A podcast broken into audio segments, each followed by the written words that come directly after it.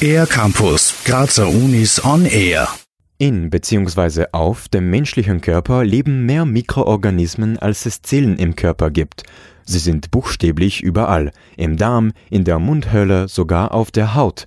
Mit der Erforschung des Mikrobioms, so heißt die Gesamtheit aller Mikroorganismen, die mit uns vergesellschaftet sind, beschäftigt sich Christine Meusel-Eichinger, Leiterin des Zentrums für Mikrobiomforschung an der Med-Uni Graz. Für die Mikroben sind wir ein großartiges Zuhause.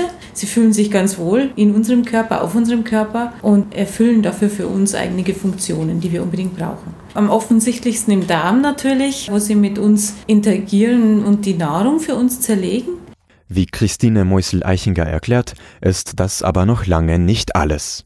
Sie äh, trainieren zum Beispiel auch unser Immunsystem. Sie reden mit unserem Gehirn und kommunizieren mit allen Körperbereichen und Stellen. Das gesunde Mikrobiom schützt uns vor pathogenen Erregern, besetzt quasi die Stellen auf unserem Körper und lässt Krankheitserreger eigentlich nicht eindringen oder versucht es zumindest zu verhindern.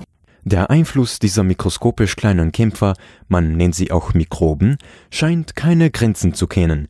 Sie spielen sogar im Klimawandel eine Rolle. Bei dem Klimawandel geht es vor allem um die Mikroben, die in der Umwelt vorkommen, die dann vor allem CO2 und auch Methan produzieren und damit den Klimawandel so richtig anheizen. Je wärmer es wird, umso aktiver sind diese Mikroben. Ökosysteme, die eigentlich nur wenig zur Klimaänderung bislang beitragen, werden so aktiviert und verstärkt den Effekt immens. Das unterstützt sich selber und es führt zu einem Teufelskreis, der vielleicht nicht mehr stoppbar ist. Die Forscher und Forscherinnen an der Med-Uni Graz widmen sich auch noch einem dritten Bereich, nämlich dem Austausch zwischen Menschen und Mikroben in Innenräumen und komplett geschlossenen Systemen.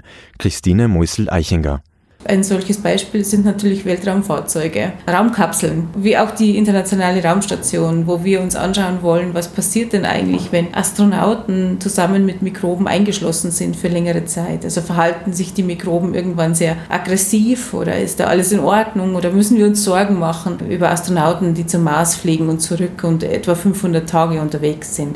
Wer Lust auf solche Entdeckungen der Mikrobiomforschung hat, schaut am besten beim nächsten Theodor Escherich Symposium vorbei. Neben den Vorträgen von Gästen aus unterschiedlichsten Ländern gibt es auch einen öffentlichen Teil, der auf Deutsch stattfindet, am 28. November ab 16 Uhr am neuen Med Campus. Für den R-Campus der Grazer Universitäten Matthias Sprogar-Perko.